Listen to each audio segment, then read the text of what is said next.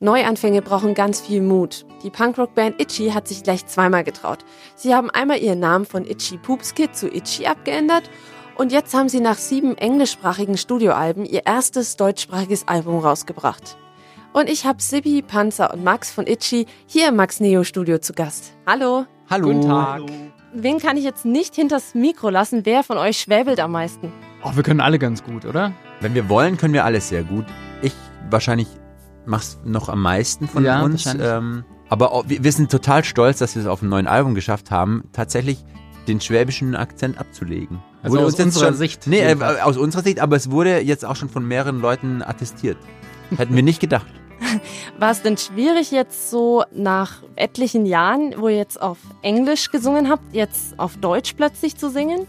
Zu singen nicht, allerdings, also beim Einsingen im Studio war es schon so, dass unser Produzent uns mehrmals darauf hingewiesen hat, dass wir doch noch ein bisschen einen schwäbischen Akzent in manchen Wörtern drin haben und wir haben das gar nicht, wir wussten das gar nicht, ja? Äh, als Schwabe nimmt man sowas ja nicht wahr. Wir, Die, die Franken haben dasselbe Problem wahrscheinlich irgendwo auf der Welt. Ja. Genau, und dann hat er ständig an unseren S-Lauten rumgenörgelt und wir mussten so lange singen, bis er dann zufrieden war, aber am Ende hat es dann, glaube ich, ganz gut hingehauen. Genau, und die große Herausforderung ist natürlich, ähm, auf Deutsch zu texten zum ersten Mal, wenn man das halt wirklich 18 Jahre eigentlich auf Englisch gemacht hat ähm, und dann plötzlich die Sprache wechselt, da ist schon, da kommt, äh, kommen viele Herausforderungen auf einen zu, was aber, was wir total als Privileg auch ansehen, weil es super ist, irgendwie Risiken einzugehen und einfach nochmal neue Sachen auszuprobieren äh, und sich da selber so äh, herauszufordern eben. Und deswegen war das ein sehr spannendes und interessantes Jahr für uns. Was waren da zum Beispiel Ihre Herausforderungen?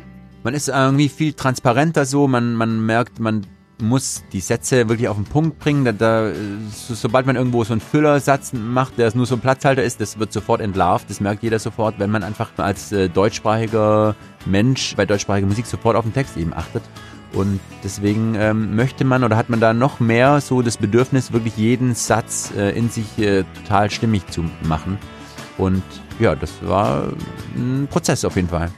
Was hat euch letztendlich bewogen, dass ihr jetzt sagt, okay, plötzlich äh, nicht mehr auf Englisch texten, jetzt auf Deutsch? Na, wir haben ja sieben, äh, sieben Alben schon auf Englisch aufgenommen und äh, wir hatten einfach Lust, das mal auszuprobieren. Und die Ansage war, dass wir es einfach mal testen und wenn es Spaß macht und sich gut anfühlt und auch gute Ideen rumkommen, dann machen wir es auf Deutsch und wenn nicht, dann wären wir einfach wieder zu Englisch zurück. Das wäre auch kein Problem gewesen. Aber tatsächlich sind die Ideen eigentlich nur so aus uns rausgesprudelt und ähm, es war total interessant, auf Deutsch zu texten zum ersten Mal, auch Inhalte an, anders anzugehen und auch so ein bisschen mehr, die Hosen ein bisschen mehr runterzulassen, weil es natürlich schon persönlicher ist, wenn man in seiner Muttersprache textet und äh, ja, man halt auch die Leute auch viel mehr auf den Text hören werden jetzt. Und ähm, genau, das waren so die Sachen, die äh, Spaß gemacht haben und uns auch dazu bewogen haben, es wirklich durchzuziehen. Singt ihr jetzt ähm, von ganz anderen Sachen? Sind die Themen anders? Nö, wir haben eigentlich schon immer das so gehandhabt, dass wir eigentlich über all das singen oder all das äh, in Texten wiedergeben, das uns so interessiert im Leben, was uns so äh, erfährt, äh, widerfährt im Leben, was man als ganz normal äh, denkender Mensch mit offenen Augen so äh, mitbekommt. Und das geht eben natürlich wie bei allen Leuten von, äh, von Politik über, über Spaß, über Liebe, über Traurigkeit, ähm, da ist alles dabei und so, da, ich glaube, da hat jeder einen großen Fundus einfach, äh, über das man schreiben kann. Und manche Themen drängen sich einem auf, gerade in der heutigen Zeit. Ähm, wenn man da mal die Nachrichten anschaut, dann ähm, springen einen sofort äh, viele Themen an, leider, äh, über die man eigentlich irgendwie was sagen sollte. Und das machen wir dann auch. Aber es ist nicht so, dass wir uns sagen, wir müssen jetzt ein politisches Album oder ein todernstes Album schreiben, sondern das Album und unsere Texte haben viele Facetten, wie das Leben auch. Welche Themen kommen auf eurem neuen Album Ja als ob denn vor? Also wirklich ganz wild gemischt. Ich habe tatsächlich auch ein Liebeslied geschrieben, gibt's auch auf der Platte. Und das auf Deutsch zu schreiben, ist tatsächlich äh, für mich so ein bisschen Champions League gewesen, weil da gibt's schon sehr viele Stolperfallen, damit man halt nicht richtig scheiße klingt oder damit es halt nicht nach Schlager oder sehr kitschig klingt. Und ähm, da habe ich sehr lange rumgemacht an dem Text, aber ist am Ende gelungen. Und ansonsten gibt's natürlich auch Songs mit politischen, gesellschaftskritischen Inhalten. Es ist auch ein eindeutiger Song gegen rechts drauf und äh, da kann man sich fragen, braucht äh, es das jetzt wirklich noch? Gibt es nicht schon genug Bands, die das schon gemacht haben? Und bei jedem Festival erzählt eh jede Band, macht eine Ansage gegen Nazis und so weiter. Und das ist eine berechtigte Frage, aber wenn ich mir so anschaue, wie viel Prozent die AfD immer noch in, in Landtagswahlen und generell in Wahlen bekommt, ähm, dann kann es von den Songs und von Messages und Aussagen von, von berühmten Künstlern oder Bands nicht genug geben. Du hast jetzt zwei Songs genannt, das Liebeslied und der Song gegen rechts. Welche zwei Songs sind das dann? Äh, Pflastersteine ist das Liebeslied und Nicht weg ist der Song gegen rechts. Könnte auch anders ja, genau. sein, fällt mir gerade an. Stimmt, vom Namen nach, ja. Das Lied Faust, ist das so ein bisschen auf euren Neuanfang jetzt bezogen mit der deutschsprachigen Musik? Ja, auch. Also generell ist es äh, ein Lied über unsere Band und über unsere Geschichte so von den Anfangszeiten mit den ganzen Schwierigkeiten, die es da so gab, bis heute. Und so der Refrain, die Message ist auf jeden Fall nicht so viel Schiss haben vor Veränderungen, sondern weiter Vollgas geben und äh, sich was trauen. Und äh, ja, wir haben einfach schon viel, sehr viel erlebt in unseren 19 Jahren Bandgeschichte. Und ich finde es cool an uns, dass wir uns immer wieder trauen, was Neues auszuprobieren, auch unseren Fans vielleicht ein bisschen viel zumuten mit Namenswechsel oder Namensabkürzung und äh, jetzt der Sprachenwechsel und so weiter. Und ähm, aber wir sind sehr glücklich, dass die immer mitziehen und ja, auf der Tour sehen wir dann alle wieder. Und wir sind sehr gespannt auf der Tour, wie das so wird, weil wir haben ein sehr, generell ein sehr textsicheres Publikum. Und ich bin gespannt, ob sich das auf Deutsch jetzt ändert oder ob das noch krasser wird, ob die noch lauter mitsingen, weil jetzt wirklich jedes Wort verstanden wird. Da bin ich mal gespannt. Ich bin ja eher äh, gespannt, ob ich äh, textsicherer werde durch deutsche Texte oder nicht. Weil da habe ich manchmal, kann man ganz offen sagen, auch ein Problem, auch ein Problem mit mir diverse Texte in, in Gänze zu merken. Deswegen äh, bin ich gespannt, was da so passiert. Ein anderes Lied ist Beyoncé und Jay-Z. Sind die beiden für euch so ein perfektes Liebespaar? Das sind unsere Idole. die haben ein Video in, die haben Video im Louvre gedreht. Oh, wirklich? Und, sind, und haben, haben mehr Geld als, als alle Menschen zusammen und jeder macht sein Ding. Das ist doch wundervoll. Oder? Ich sehe da parallel zu uns. Ja. Dann hat sie einen großen Hintern, er hat große, große Autos. Alles, alles super. Wahnsinn. Das heißt, ihr wollt auch irgendwann mal im Louvre spielen, ein Musikvideo aufnehmen. Na, wir laufen eher im Mittelfingerkostüm durch Stuttgart. Das ist so, das ist so unser persönliches Louvre. Zu welchem Lied ist das dann? Ja, wir haben gerade äh, einen neuen Song rausgebracht, der heißt mhm. Gegen den Wind. Mhm. Ja, da sind wir im Mittelfingerkostüm durch Stuttgart gelaufen. Wir haben immer so äh, Videoideen, wo dann alle so, ja, geile Idee, das machen wir. Und dann, kurz bevor wir anfangen zu drehen und der Kameramann dann auch schon dasteht, merken wir, ah, fuck, das wird ja total unangenehm für uns. Und dann geht das sehr viele Stunden leider so und wir machen uns zum Posten. Aber äh, das Resultat ist sehr schön geworden. 13 Songs sind hier auf der Platte, ihr habt aber 50 neue Lieder geschrieben. Wann kommt denn dann das nächste Album? Nee, die 50 Songs sind für dieses Album geschrieben worden und da mussten wir dann äh, jetzt 13 auswählen, die dann aufs fertige Album kommen.